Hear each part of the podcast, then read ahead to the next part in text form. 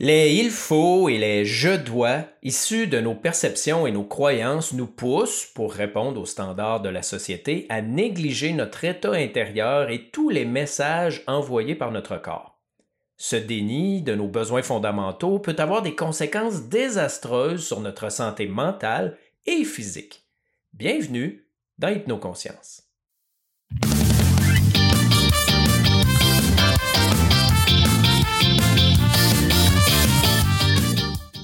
Dépression, burn-out, anxiété sont les symptômes d'une société malade de son besoin de production, de réussite et de reconnaissance. Toi, écoutes-tu les messages que t'envoie ton corps?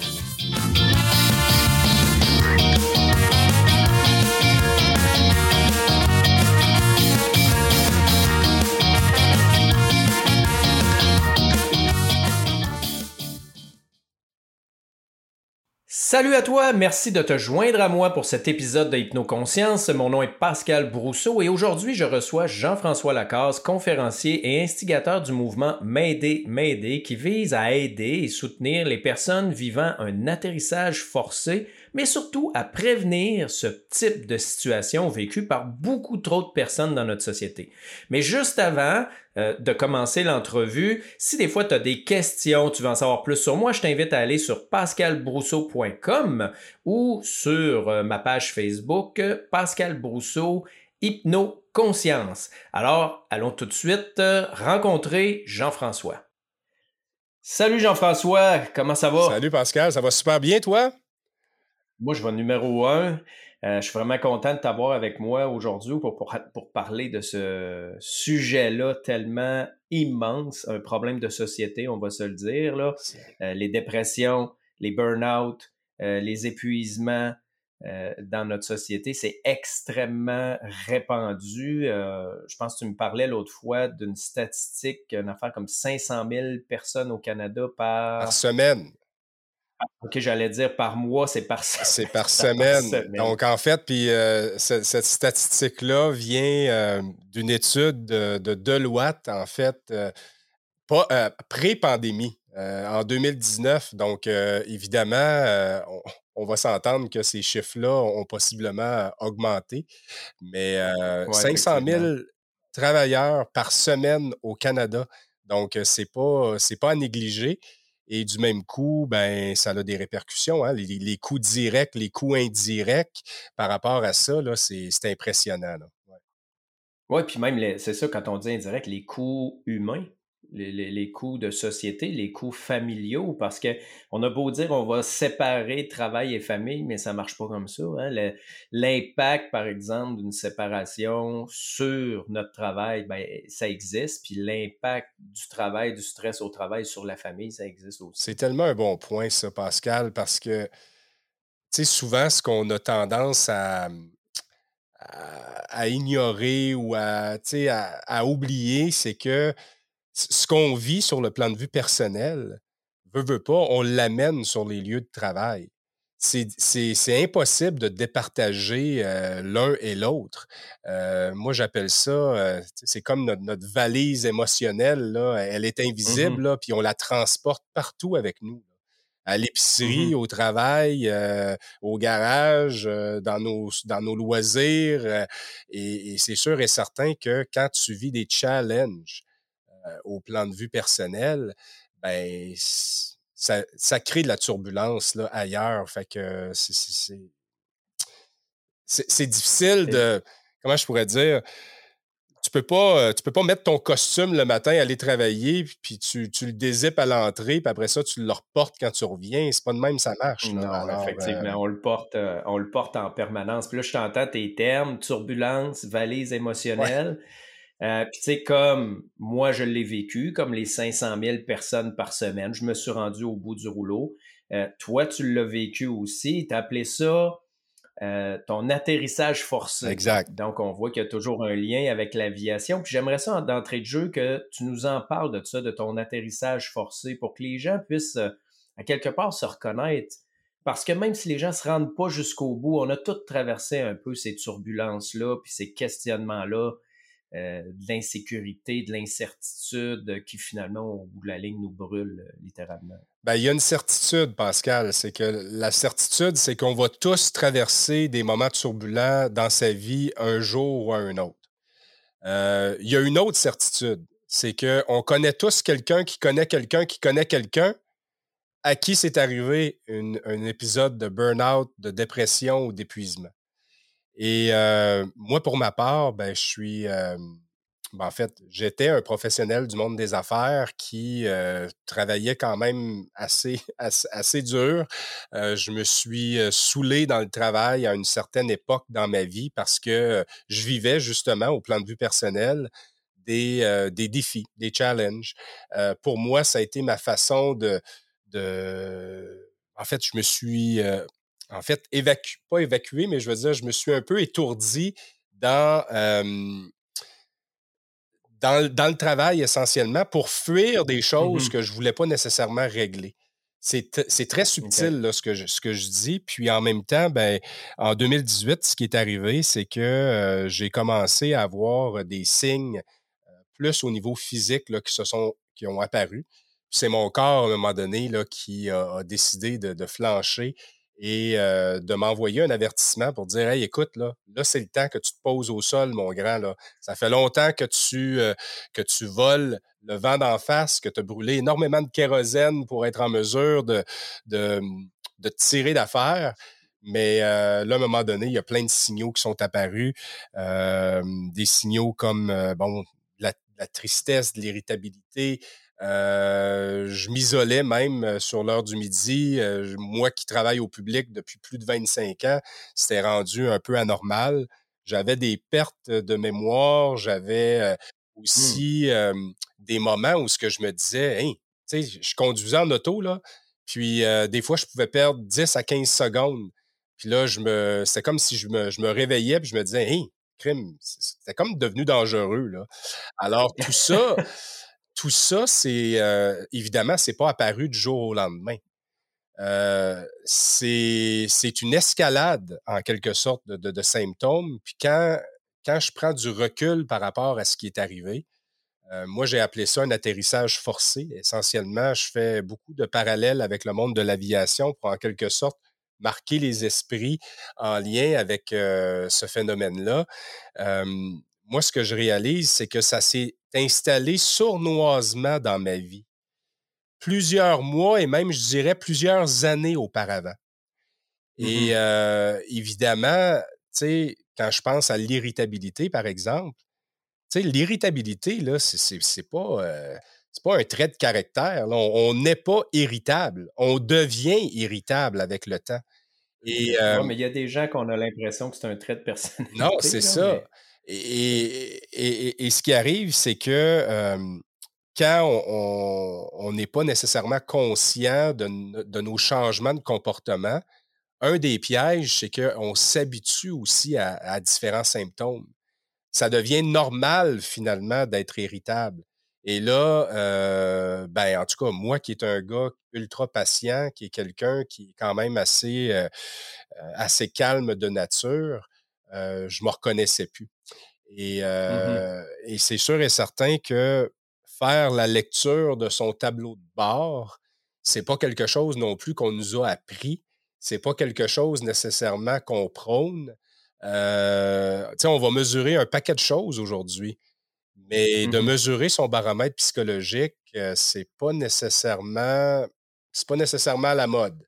Mais en même temps, si on veut traverser justement nos zones de turbulence d'une façon plus, euh, plus saine et plus calme, ben, on se doit de s'observer une fois de temps en temps, puis euh, juste d'évaluer en quelque sorte où on se situe, puis euh, de mesurer, de surveiller nos signes vitaux puis euh, d'être en mesure aussi, là, euh, ben, c'est ça, par le biais de différentes stratégies, un coup qu'on a identifié certaines choses, ben, c'est de revenir dans une zone de santé là, qui nous permet là, de, naviguer avec plus d'aisance et plus de, tranquillité d'esprit. Mmh. mais je pense qu'avant justement d'arriver à régler, c'est important de comprendre le concept que tu appelles le tableau de bord. Parce que moi, je me reconnais énormément dans tout ce que tu as dit. Euh, tant personnel que quand je vois mes clients. Tu sais, je, je t'ai déjà donné cet exemple-là. J'ai des clients qui viennent, puis là, tu as parlé de ton corps. Ils viennent avec des douleurs chroniques. Et là, je leur dis, avoue qu'il y a plusieurs années, ça a commencé avec du stress. Puis là, un petit peu plus de stress. Puis là, de l'insomnie. Puis il y a des problèmes de digestion. Puis ensuite de ça, de l'anxiété. Puis ensuite de ça, des douleurs. Puis là, ils me disent oui. Mais là, je dis, qu'est-ce qui fait que tu n'as pas écouté? Tu sais, notre voiture, là, quand la lumière check engine allume, ben, on va au garage. Mmh. Qu'est-ce qui fait qu'on le fait pas euh, avec notre corps? Qu'est-ce qui fait que dans notre société, les gens l'écoutent pas? Parce que quand je te dis, je me reconnais, moi, j'étais sur l'autobus, j'étais chauffeur d'autobus avant. Tu parles de quelques secondes. Moi, j'avais des absences de longues minutes, de je sais pas combien de temps. Je me réveillais puis je me disais, hein, j'ai-tu laissé du monde sur le trottoir? Sais, j'ai-tu passé devant l'arrêt, là, puis je les ai pas ramassés, mais pendant que j'étais out, là, j'aurais pu avoir des accidents. Tu as parlé d'irritabilité. Moi, c'est un peu ce qui m'a fait allumer. C'est quand ça faisait quelques fois que je manquais de me battre avec des clients ou avec des automobilistes. Là, j'ai dit, ça marche pas, Pascal. Tu vas te ramasser en prison ou tu vas te ramasser qu'un dossier criminel à cause que tu es irritable sur une job. Il faut que tu fasses de quoi? Là? Prends congé. Là. Mais je me demande encore, qu'est-ce qui fait que j'ai pas allumé dans les premiers symptômes et que j'ai pas rien changé, comme si on, au prix de notre vie, on tolérait des choses. Ben, c'est la grande question, Pascal, parce que, écoute, moi-même, c'est sûr, aujourd'hui, je suis beaucoup plus attentif, je suis beaucoup plus vigilant par rapport à, euh, par rapport à mes comportements. Et c'est sûr que pourquoi que je suis comme ça aujourd'hui, ben c'est parce que j'ai eu à passer à travers des moments où ça allait moins bien pour être en mesure de comprendre que c'était important en amont, en prévention, de m'observer davantage.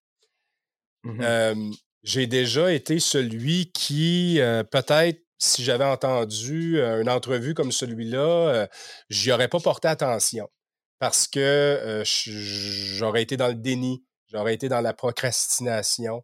Euh, de plus en plus, là, écoute, puis euh, c'est une des premières fois que je vais faire cette confidence-là, mais je pense que de plus en plus, je, réalise que des fois, il faut en quelque sorte vivre quelque chose d'assez traumatique pour être en mesure, après ça, de, mieux comprendre qu'est-ce qui se passe. On est comme sur le mmh pilote automatique tellement que la vie va vite aujourd'hui. Euh, la pandémie, c'est sûr que ça nous a permis de prendre un pas de recul, d'être peut-être là, euh, de revisiter nos valeurs, euh, nos façons de faire. Euh, il y en a qui ont réalisé. Quand tu penses à ça, avant la pandémie, c'était tout le temps go, go, go, go, go. Tu pars le matin, euh, tu as tes enfants, il faut que tu ailles les porter à l'école ou à la garderie. Tu arrives, tu es pressé, tu arrives sur les lieux de travail, il y a une réunion, euh, tu es préoccupé par le premier rendez-vous que tu vas avoir à 10 heures, tu n'es pas attentif à ce qui se passe dans la réunion. Euh, peut-être que tu vis aussi des challenges personnels à la maison. Mm-hmm. Tout va vite, tout spin. Et c'est difficile à un moment donné de, de s'arrêter, puis de faire un constat et de dire Hey, écoute, c'est-tu normal ce que je vis? Mais c'est parce que la majorité des gens vivent ça aussi. Alors, ça mmh devient une espèce de normalité. C'est comme si, l'exemple, j'espère qu'il ne sera pas si boiteux, là, mais imaginons un carrousel qui, qui tourne à 50 000 à l'heure. Quand tu embarques dans le carrousel, tu as l'impression que c'est normal qu'il roule à 50 000 à l'heure. Mais un mmh carrousel, c'est pas mal plus agréable quand il roule à 10 000 à l'heure. Je ne sais pas si tu me suis, mais on devient habitué à cette vitesse-là de croisière qui est démesurée. Et c'est sûr que à long terme, puis même à moyen terme, ça a des impacts sur euh, notre, notre, santé, ça a des impacts sur notre niveau d'anxiété. Et ultimement, ben là, c'est ça, là, il y a comme un effet domino c'est que ça commence tranquillement à s'installer. Puis là, après, après ça, ben, c'est des problèmes de sommeil. Après ça, c'est des problèmes de. Ben, tu parles de problèmes de digestion, euh, mais des douleurs physiques aussi qui apparaissent. Notre corps nous parle. Notre corps nous parle. Mais on n'a pas été habitué et on n'a pas été éduqué à l'écouter nécessairement. Mmh Alors, euh, a. Ben, fait que ça serait un problème d'éducation quand tu dis on n'a pas été habitué, pas été enseigné. Parce que, tu sais, dans tout ce que tu dis, je lis comme entre les lignes. je me dis, ben, il y a un problème de pression sociale, il y a un, il y a un problème de conformité sociale, il y a un problème de comparaison et de compétition parce que quand tu es fatigué, tu dis je vais slacker, mais que tu vois que tes collègues de travail, eux autres, sont à fond la caisse. Ben là, tu te dis, hey, attends un peu, là, moi, je peux pas slacker. Là. Je vais avoir l'air de quoi? Puis je vais être en retard, puis je vais les mettre en retard parce que c'est un travail d'équipe. Puis là, tu as ton superviseur qui vient, qui te remet une pression. Fait que, tu sais, à un moment donné, à, quel moment il faut mettre le pied à terre, de quelle façon? Fait que, tu sais, il y a peut-être non seulement des choses à changer individuellement, mais des choses à changer au niveau de la société. Ben, puis, sais, suite à ça, euh, tu sais, puis je vois, là, parce que là, les gens qui nous écoutent le voient pas, nous, on se voit par caméra, puis je vois ta belle banderole en arrière, m'aider, m'aider, qui est encore en lien avec euh, l'aviation. Euh, donc, tu as créé M'aider, m'aider un peu pour ça, pour lever un flag puis dire hey, euh, ben, moi, attention, santé mentale. Euh. Euh, cet, environnement-là, d'abord, ce qui est arrivé, c'est que suite à mon atterrissage forcé en 2018, j'ai vécu ce que j'appelle, en fait, c'est une dépression majeure et j'ai été six mois mm-hmm. en arrêt de travail. Ça a été les six mois les plus longs de ma vie, honnêtement. Et j'ai développé, ben, je, je, dois, je dois le dire, j'ai développé une obsession, OK, pour en quelque sorte essayer de comprendre qu'est-ce qui s'était passé. Un gars instruit, un gars qui, qui en quelque sorte euh, avait certaines connaissances. Comment ça que je suis tombé dans le panneau, moi, là? là? Et là, j'ai commencé à, en fait, à faire quelques recherches, puis à constater que ça, arrive, ça arrive à un paquet de monde. Et là, mmh euh, j'ai fait ce que j'appelle une lecture de ma boîte noire, hein, comme on fait après un, accident d'avion. Qu'est-ce qui s'est passé? Et j'ai constaté que c'est ça, ça avait débuté cinq ans auparavant. cinq ans auparavant par un deuil qui était mal guéri, après ça, un couple qui battait de l'aile, puis que dans le fond, je prenais pas mes responsabilités pour euh, peut-être aller consulter, essayer d'améliorer les choses. La vie allait tellement vite que finalement, ma façon de faire pour moi, ça a été de courir après de la reconnaissance au travail. Puis c'est pas parce qu'on me demandait ça, C'est moi, en quelque mmh. sorte, qui s'est auto-piégé. C'est pas de la faute de mon employeur. Moi, là, je veux dire, on me demandait pas de travailler 60 heures par semaine. Mais pourquoi que je le faisais? Ben, je le faisais parce que je n'étais pas bien dans ma peau. Puis en même temps, ben, quand tu as des résultats, ben, tu as, une forme de, ce que les gens te regardent et disent Hey, crème, Jeff. Puis, tu sais, moi, là, on, me disait souvent Hey, crème, Jeff, t'es une machine. Puis j'aimais ça me faire dire ça. Mais, tu sais, dans le fond, quand tu y penses, là, on veut pas être une machine, là. Alors, euh, moi, cette machine-là, euh, elle fonctionnait tellement à fond de train qu'à un moment donné, le moteur a sauté. Donc, euh, tout ça pour dire, c'est que suite à cet épisode-là, à un moment donné, je me suis assis, puis là, j'ai écrit sur une feuille atterrissage forcé égale dépression. J'ai commencé à faire des jeux de mots avec l'aviation la turbulence, notre plan de vol, la tour de contrôle, tu es sur quelle fréquence, la valise, c'est quoi tu transportes, etc. Puis là, mmh je faisais en quelque... J'ai passé ma vie, euh, ben, en fait, une partie de ma vie dans un scanner pour essayer de voir qu'est-ce qui s'est passé, c'est où je l'ai échappé. Puis, euh, dans le fond, c'est sûr et certain que il y a différents éléments, mais ce que, ce que je peux euh, en quelque sorte constater aujourd'hui, c'est que je ne vivais pas nécessairement en pleine conscience. Euh, j'étais en quelque sorte euh, étourdi par le rythme effréné de la vie et j'étais pas attentif nécessairement à ce qui se passait autour de moi. Et c'est sûr que de là est née une conférence qui s'intitule Mayday, y a-t-il encore un pilote dans l'avion? et parce que j'estime que pendant plusieurs années, il n'y en avait pas de pilote dans l'avion. Mmh et moi, aujourd'hui, j'aime dire qu'on pilote tous notre santé psychologique. On pilote tous notre vie. Et bien souvent, ben c'est ça. On ne prend pas le temps nécessairement de faire un escale peut-être pour s'assurer qu'on s'en va dans la bonne direction, on ne fait pas une escale non plus euh, pour nécessairement faire le tour de l'avion pour s'assurer que tous les morceaux sont en place, que tout fonctionne correctement. Fait qu'aujourd'hui, c'est sûr qu'après cette expérience troublante-là, j'aime dire que je vole maintenant aux instruments plutôt que de voler sur le pilote automatique. Pilote automatique. Dirais-tu que quand il n'y a pas de pilote, c'est qu'il n'y a pas de conscience? Exact. De ce qui se passe? Exact, exact. Et puis là, tu sais, c'est sûr qu'on peut pointer du doigt un paquet de phénomènes. L'absence d'éducation, c'est sûr qu'on peut pointer du doigt aussi certaines cultures qui existent dans nos organisations au niveau de la performance.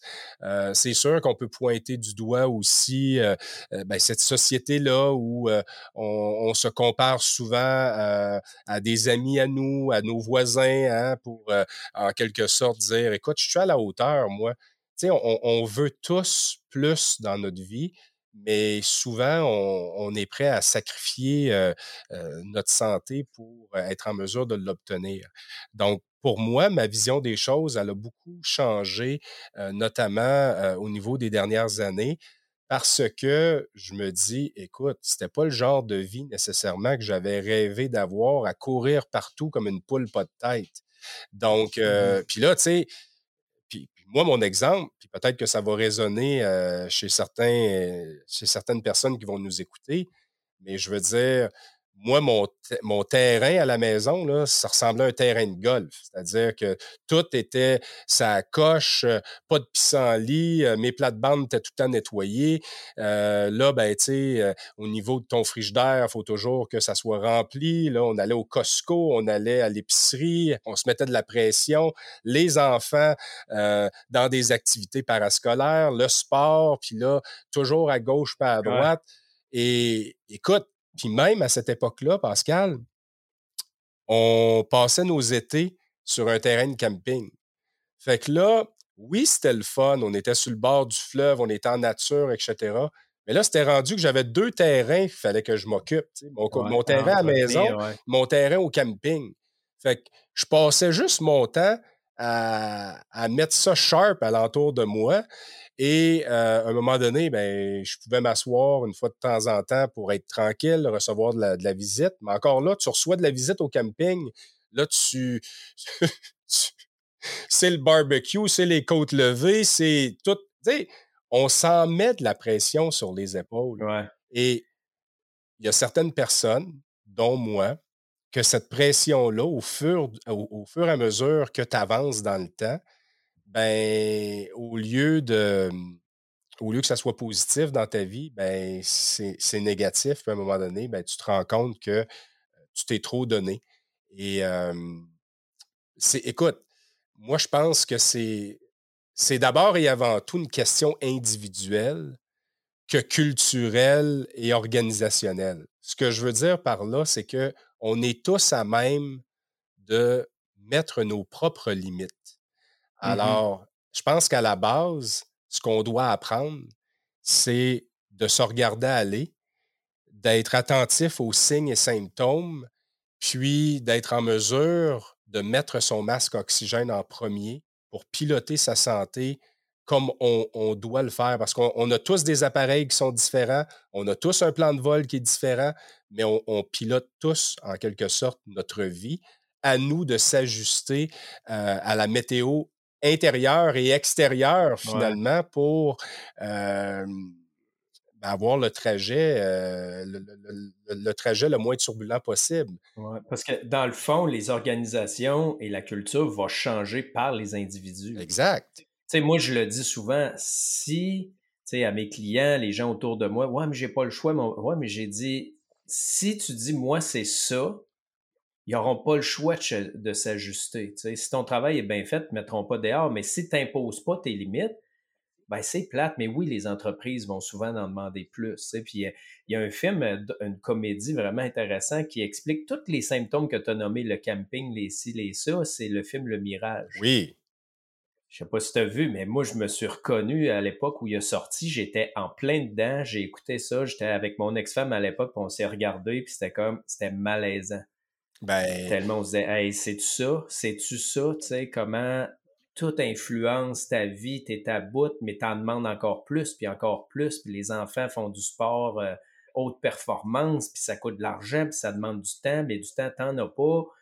puis finalement, on se brûle. Ben, un autre film là, euh, récent, euh, c'est la, la famille parfaite. Oui, je l'ai vu. C'est aussi, euh, c'est aussi très, très, très. tu sais, je veux dire, c'est imagé. Tout le monde écoute ce film-là, tout le monde a un petit sourire en coin parce qu'on se reconnaît tous. Mais en même temps, qu'est-ce qu'on fait pour vraiment changer ces choses-là? parce que les chiffres dont on parlait euh, en, introduction, euh, Pascal, c'est sûr que la pandémie est venue en quelque sorte réveiller chez certains individus cet inconfort-là d'avoir un rythme effréné qui n'a pas de bon sens. C'est pour ça qu'il y a plusieurs personnes qui ont, vendu leur maison en banlieue, sont allées s'installer en campagne. les gens ont comme un peu réalisé que Christy, euh, la vie, la vie allait trop vite. Alors, sais, c'est sûr qu'on écoute ces films-là, on se reconnaît. Rares sont ceux et celles qui vont vraiment là, apporter des changements parce que c'est ça, il y a cette pression sociale-là qui existe et qui est là. mais le, le changement là, passe par les individus. Moi, j'en suis de plus mmh en plus convaincu. C'est pas le gouvernement, c'est pas nos entreprises. Attendons pas que ça vienne de nos, de nos entreprises. Euh, il faut que ça vienne de nous d'abord. Et, et c'est ça, tu sais, euh, moi, j'utilise dans ma communauté parce que tu me demandais d'expliquer un petit peu le M'aider, m'aider. Euh, moi, suite à cet épisode-là, j'ai créé, dans le fond, un écosystème sur les réseaux sociaux pour faire de l'éducation, de la prévention puis de la sensibilisation. On a interviewé tout près d'une centaine de personnes dans la dernière année et demie où les gens sont venus en quelque sorte exposer c'est quoi qui ont vécu, eux autres. Euh, tout le monde a vécu, euh, toutes mes invités ont vécu une forme d'atterrissage forcé et on a discuté euh, quels étaient les pièges à éviter puis les outils qu'ils ont utilisés pour s'en sortir.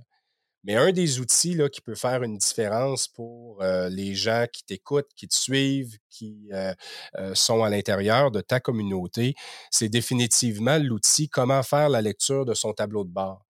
Et il est, disponible sur mon site internet au, au www.jflacasse.com dans la section On va le mettre en bio, et, Pour euh, les gens qui se demandent, je vais l'écrire en bio, euh, en description de l'épisode. Euh, ils vont pouvoir cliquer puis avoir accès au lien. Cet outil-là, c'est pas moi qui l'ai inventé parce que qu'est-ce qu'il faut savoir, c'est que, écoute, moi, je, travaillais dans une institution financière avant. Là. Et là, aujourd'hui, je parle de prévention puis de sensibilisation en matière de santé psychologique au travail, mais aussi dans notre vie en général. Je ne suis pas un thérapeute, je ne suis pas un psychologue, je ne suis pas un expert. Je suis juste un gars qui, tout comme toi, a vécu une expérience dans sa vie, puis que j'ai appris de celle-ci, puis je me suis rendu compte qu'il y a un paquet de monde à qui ça arrive, qui tombe dans les mêmes pièges dans lesquels moi je suis tombé et mmh que toi sont, sont tombés, et que là, on a tous, on a juste décidé de se réunir pour partager ces éléments-là, partager nos histoires de vie, afin que les gens puissent se reconnaître à l'intérieur de la nôtre et peut-être ajuster leur plan de vol en conséquence. Fait que ce, ce, tableau de bord-là, ce qui est le fun, c'est que euh, ça a été euh, publié par le programme d'aide aux employés des médecins résidents du Québec. Quand la pandémie elle a commencé, là, euh, ils ont publié ça sur les réseaux sociaux pour amener en quelque sorte en amont pour les médecins qui étaient sur le terrain puis qui devaient combattre la pandémie au tout mmh début, là, pour leur permettre de mesurer finalement leur baromètre psychologique. Puis quand j'ai vu le tableau, j'ai dit, hey, c'est exactement ce que j'explique en conférence quand je dis que j'avais plein de lumière qui allumait sur mon tableau de bord. Donc, moi, j'ai tout simplement repris ce tableau-là et je l'ai mis aux couleurs de M'aider, M'aider. Donc, euh, il y a une zone verte, il y a une zone jaune, il y a une zone orange, puis il y a une zone rouge. Euh, il y a 10 euh, paramètres de mesure ou 10, 10, euh, choses que vous pouvez mesurer finalement pour savoir dans quelle zone de couleur vous vous situez. Donc, est-ce que tu es dans le vert, dans le jaune, dans l'orange, dans le rouge par rapport à ton sommeil, par exemple? par rapport à ton euh, à ta confiance, par rapport à ton niveau d'énergie, par rapport à ton activité physique, par rapport à tes activités sociales? Donc, c'est très facile Mmh de mesurer où ce que les gens se situent.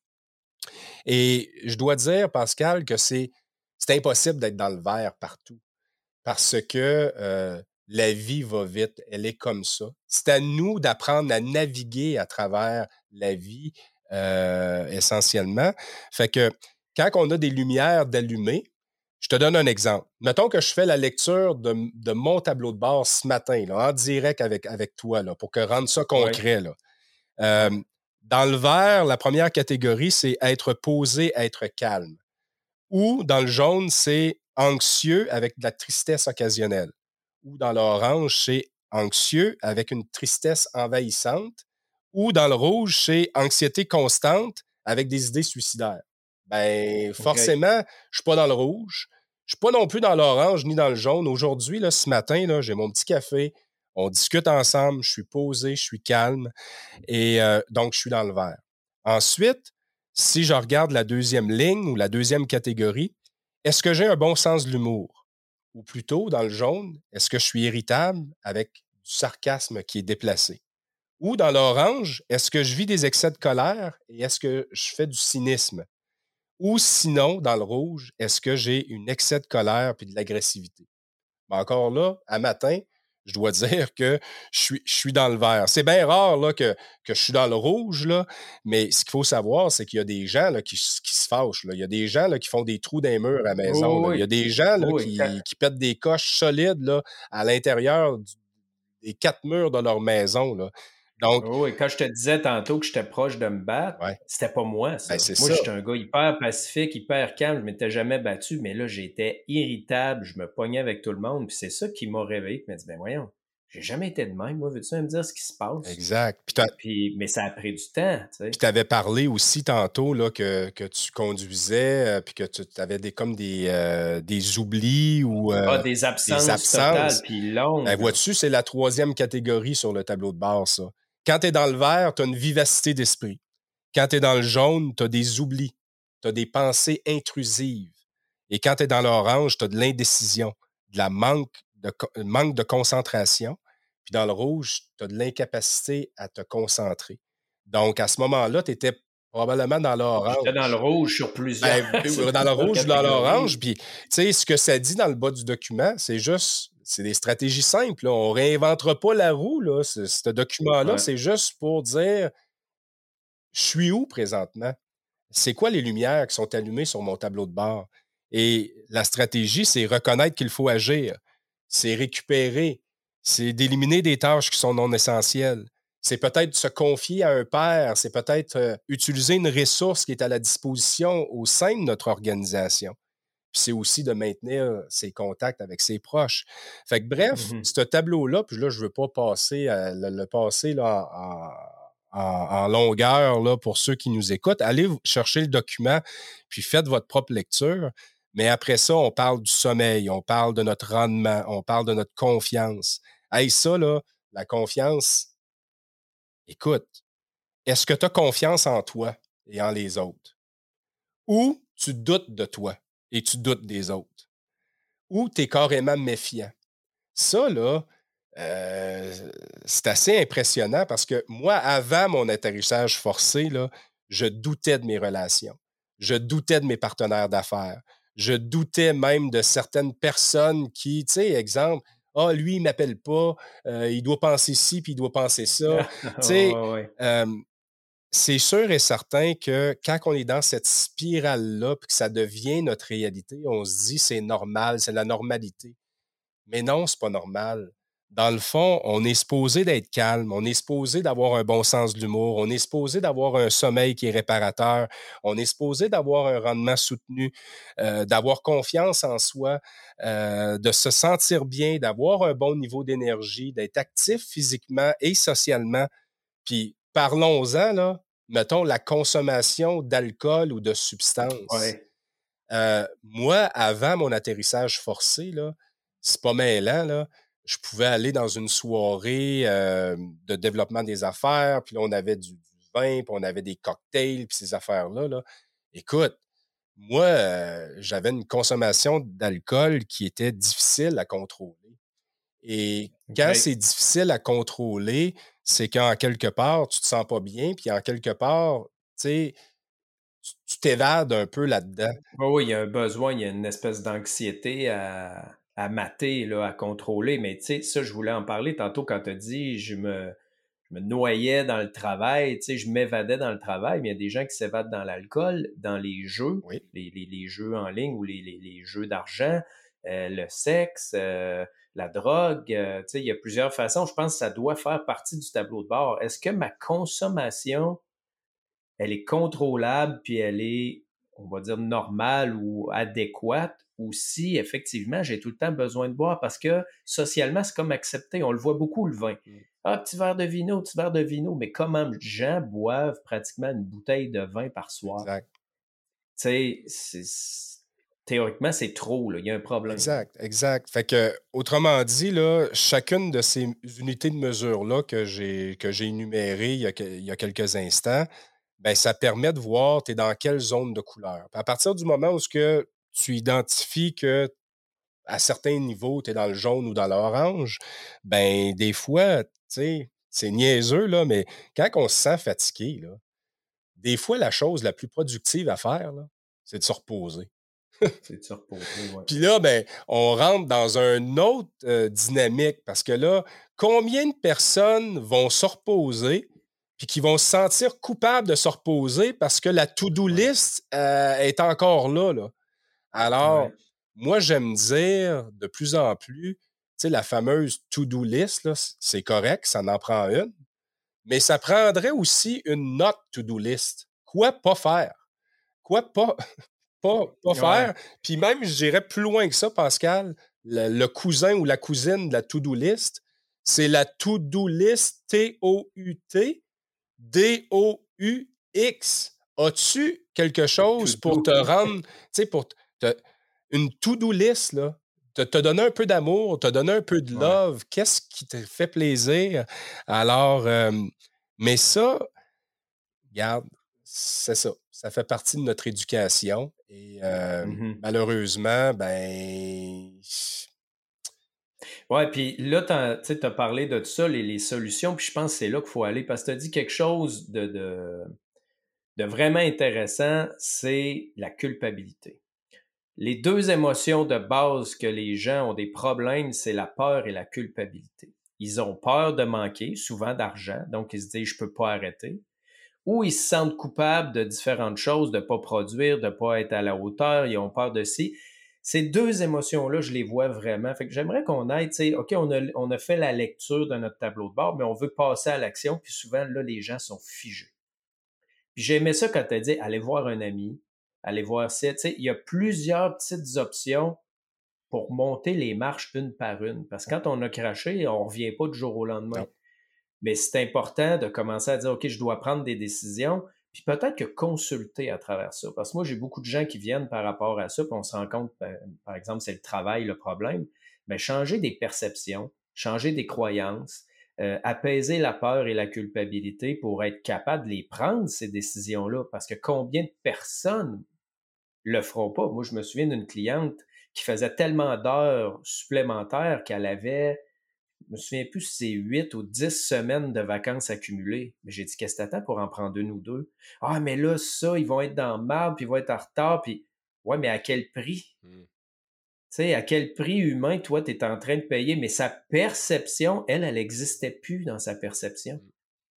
Fait qu'il y a comme d'autres petites actions par en dessous à poser progressives pour amener les gens à sortir de ça. J'imagine que tu en parles ça aussi dans, ta conférence, si on veut, des. des ben, tu sais, un des, un, des, un des problèmes, tu sais, on parlait des 500 000 travailleurs par semaine au Canada qui, en quelque sorte, euh, vivent un atterrissage forcé. Là.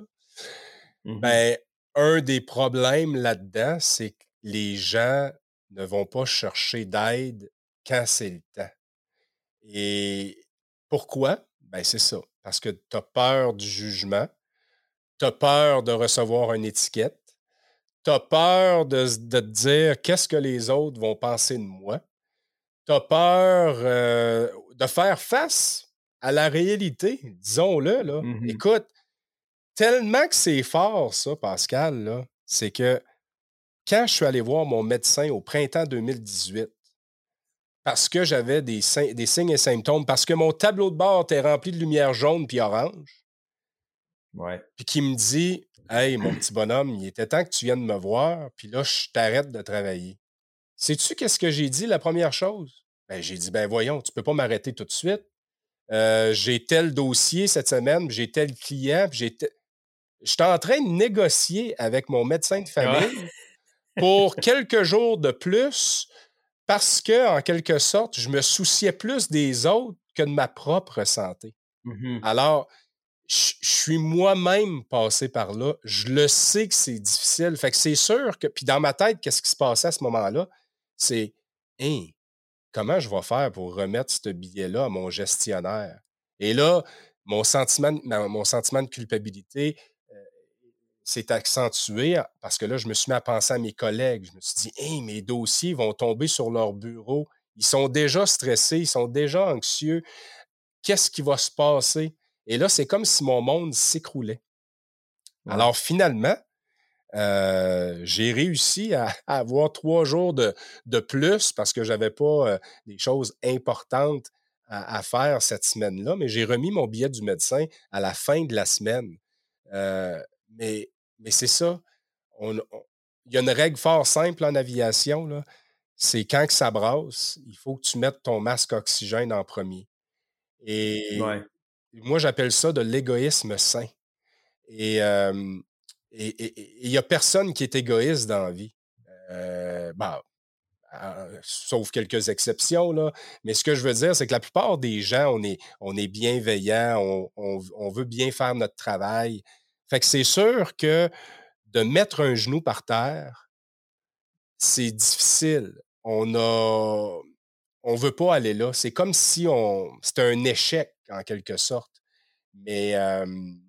puis on est plusieurs à tomber dans ce piège-là. La plupart des gens qui ont des symptômes, là, qui nous écoutent aujourd'hui, parce qu'il y en a des gens là, qui sont symptomatiques. Là, ah oui, euh, c'est énorme. Ils vont se dire, ça va finir par passer tu sais, le fameux pelleté par en avant.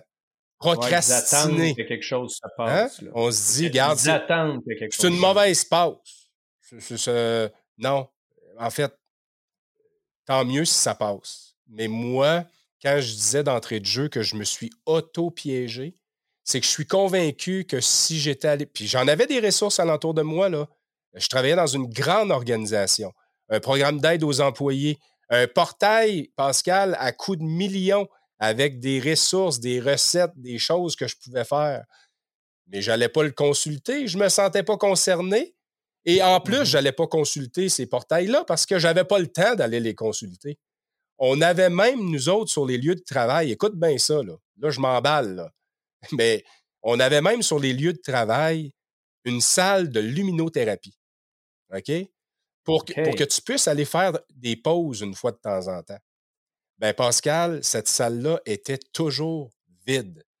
Et quand mmh j'y allais, parce que j'étais jamais allé dans cette salle-là avant mon atterrissage forcé, après mon atterrissage forcé, quand je suis revenu au travail, évidemment, c'est là, là, je mangeais plus 15 minutes au bout du comptoir, je sautais pas mes lunchs, sais, je courais plus dans le corridor pour euh, euh, retourner des appels téléphoniques. Euh, j'y allais dans la salle de luminothérapie. Des fois 15 minutes. Respirer, me détendre. Mais j'étais tout le temps tout seul. Et même, juste ouvrir la porte, je me sentais coupable. Je me disais, j'espère que je me ferai pas pogner ici. mais Cette fameuse culpabilité-là, c'est épouvantable. Fait que c'est sûr que c'est là, ça fait partie de, du processus, mais pour notre propre santé, pour notre propre bien-être, pour notre propre équilibre, je pense qu'on se doit à un moment ou à un autre de passer par-dessus ces idées préconçues-là, qui finalement, c'est juste du brouillard. C'est juste du mmh brouillard. C'est, ça existe même pas. C'est qu'on se raconte des histoires. C'est ça l'histoire. C'est ça, c'est, ça la patente.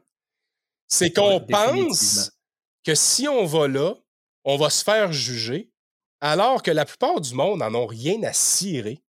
Mmh alors, on se fait tous embarqué dans cette espèce de pattern-là.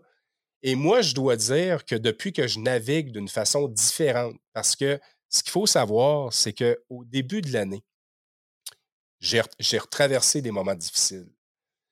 J'ai revécu une autre forme d'atterrissage forcé, mais cette fois-ci, j'ai eu la décence de me poser au sol avant de crasher.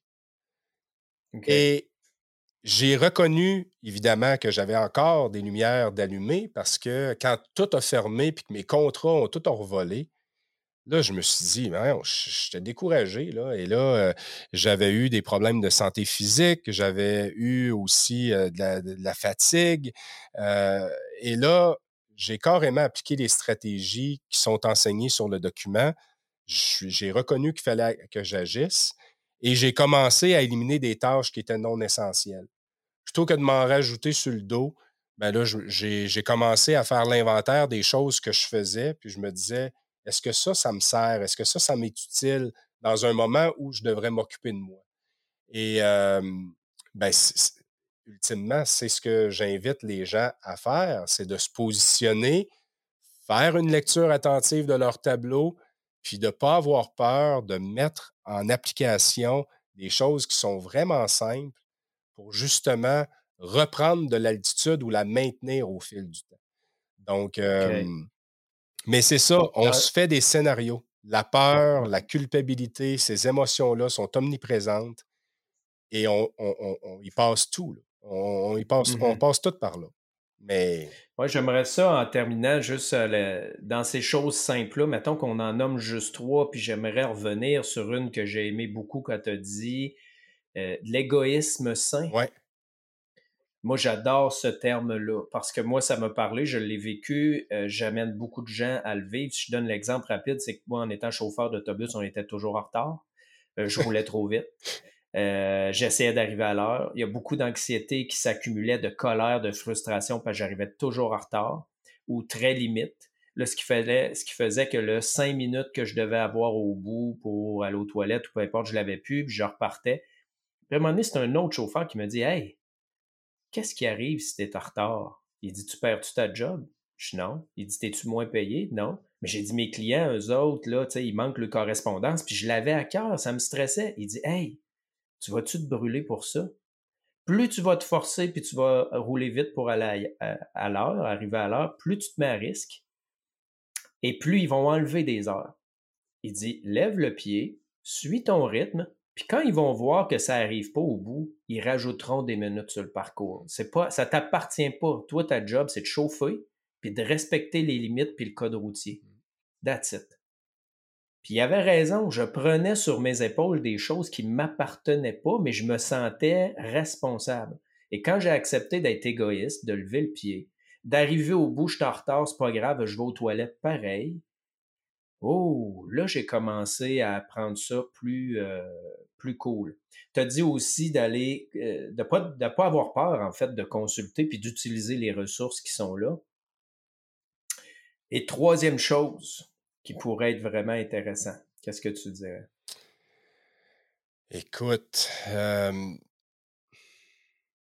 Peut-être la to-do, D-O-U-X. Ouais, mais moi, je te dirais, c'est de ne pas avoir peur. En fait, ce qui, ce qui monte, là, c'est de ne pas avoir peur d'en parler. Et, là, je parle pas là, d'aller consulter. Là. Je parle d'en parler. OK? D'exprimer ce qu'on vit. Pas, pas de façon négative, puis, mais, mais ce mon point est le suivant, c'est que moi, ce que j'ai appris à faire, notamment, là, puis je reviens sur mon, mon épisode là, du début de l'année, j'ai pas eu peur d'admettre ma vulnérabilité aux autres. Ça m'a pris encore une fois tout mon petit change. À un moment donné, là, c'est, je me suis présenté à un meeting sur, euh, sur Zoom, puis j'ai carrément dit que j'allais pas bien, ou du moins que je filais pas bien. Souvent, on n'ose pas aller là parce qu'on a peur de, de, comment ça va être perçu par les gens. Bien, étonnamment, là, sais-tu quoi, ça l'a carrément juste ouvert une discussion sur sais-tu quoi, moi aussi je file le même. Moi aussi je file comme mmh ça. Ça l'a juste venu détendre l'atmosphère. Mais si tu passes ta vie à faire semblant que tout est beau, alors qu'à l'intérieur de toi, là, tu shakes comme une feuille, que tu as des palpitations cardiaques, puis que tu te sens pas bien, puis que tu le dis pas, mais que ça te paraît d'en face, mais que tu le dis pas, ben, tu t'aides pas. Et non seulement ça, tu n'aides pas les gens alentour de toi parce qu'on vit tous la même affaire à certains, à certains degrés différents. Puis la personne qui est à côté de toi, qui est peut-être dans une zone verte, elle, présentement, quand elle pilote sa santé psychologique, ben elle, si elle est bienveillante, elle va être capable de comprendre parce qu'elle aussi, elle a déjà passé par là. Mais ça, c'est une autre affaire. C'est que dans notre peur d'être jugé, dans notre peur de, s'exposer, dans notre peur d'être vu dans une période un petit peu plus vulnérable ou plus difficile, bien souvent on s'isole dans nos pensées, dans nos actions et on s'auto-sabote finalement. Alors, tu sais, ce qui monte, c'est ça parce que. C'est la vulnérabilité, en ben fait. J'aime ça. Oui. Parce que c'est accepter d'être vulnérable. Puis je le dis souvent, la vulnérabilité, c'est le plus grand paradoxe de la croissance personnelle. C'est clair. Plus tu acceptes d'être vulnérable, plus tu deviens solide. Parce que ce sont tes mécanismes de défense qui t'écrasent, qui te détruisent. Exact. Fait que c'est vraiment intéressant comme troisième point, la vulnérabilité. Pascal, je sais que le temps file, mais en même temps, ça, là, c'est probablement le, point le plus, euh, le plus important. Oui, c'est le troisième, là, mais je le mettrais top of the list, c'est-à-dire de ne pas avoir peur de t'exposer. Et à la limite, expose-toi devant les bonnes personnes. Puis tu les connais, ces personnes-là.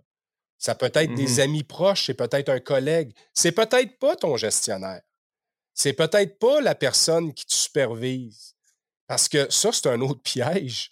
C'est que des fois, on a peur de, s'exposer parce qu'on ne veut pas vivre avec des conséquences. Tu sais, j'ai un exemple, moi qui parle beaucoup de vulnérabilité, puis de ne pas avoir peur de demander de l'aide. Il y a quelqu'un dans ma communauté qui m'a écrit récemment pour me dire qu'elle avait pris tout son courage à deux mains pour en parler à son, à son patron. Puis finalement, ce qui s'est passé, c'est que quelques semaines plus tard, il y a eu une restructuration et son poste a été aboli. Alors, ça, tant il y a aussi longtemps que ça va exister dans nos organisations, ça vient en quelque sorte aussi stigmatiser le problème qu'on a identifié en mmh début d'entrevue. C'est-à-dire que si on veut un jour briser le cycle et qu'il n'y ait plus 500 000 travailleurs par semaine au Canada qui, en quelque sorte, s'en vont en épuisement, en burn-out puis en dépression, ben, il va falloir, à un moment donné, accepter d'avoir des conversations franches par rapport à la réalité des individus qui font partie de nos organisations, puis de ne pas les punir non plus si jamais ils lèvent la main puis ils disent Moi, là, j'ai besoin d'un break présentement. J'ai besoin d'aide parce que ça ne va pas bien à telle place, à telle place, à telle place. Il faut apprendre à les supporter, ces gens-là.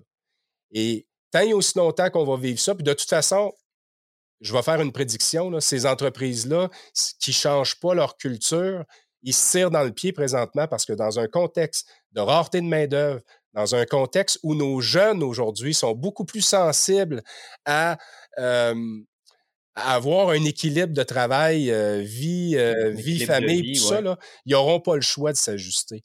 Mais c'est à mmh nous, comme individus, de mettre notre pied par terre. C'est à nous, comme individus, de vivre en pleine conscience, de faire la lecture de son tableau de bord, mais c'est aussi à nous, comme individus, de prendre nos propres responsabilités parce qu'il n'y a pas personne qui va le faire à notre place.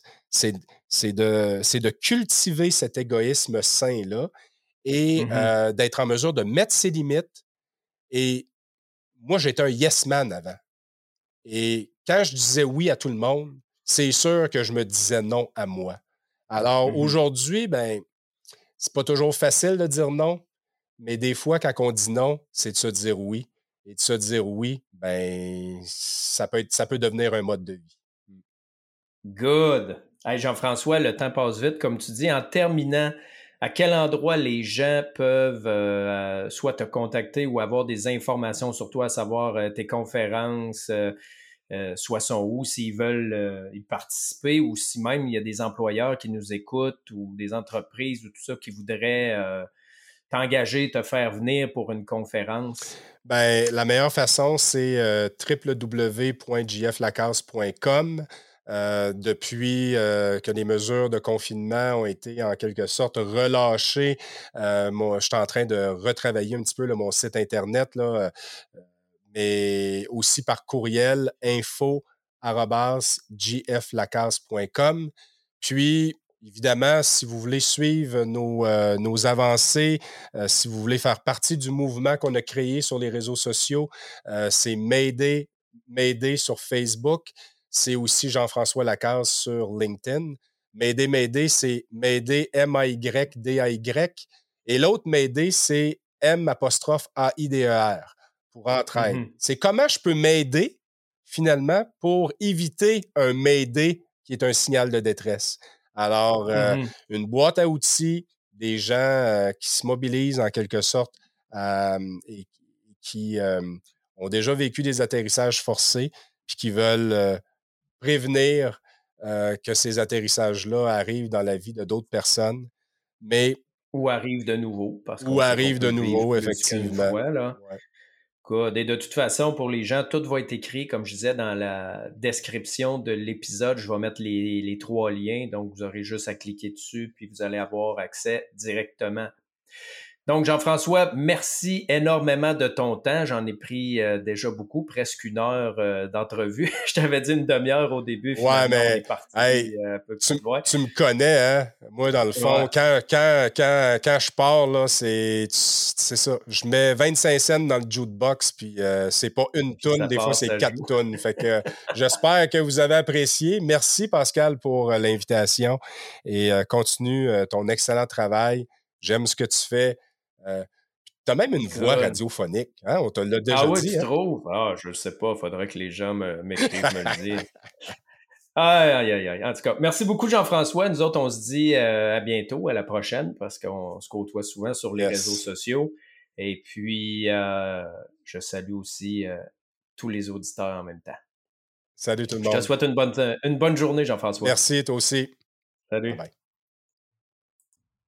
Alors j'espère que cette entrevue a réussi à te sensibiliser sur l'importance de lire et d'écouter ton tableau de bord avant que tu aies à vivre un atterrissage forcé, voire même un crash. Dans le prochain épisode d'Hypnoconscience, je te parle de la magie de l'imagination. Effectivement, l'être humain possède un pouvoir extraordinaire qui est son imagination, qui a un impact sur son état émotionnel et aussi un impact sur son corps physique. D'ailleurs, l'imagination, c'est l'outil majeur ou essentiel de l'hypnose, hein, parce que l'hypnose, c'est essentiellement imaginer différentes choses dans un état de conscience modifié.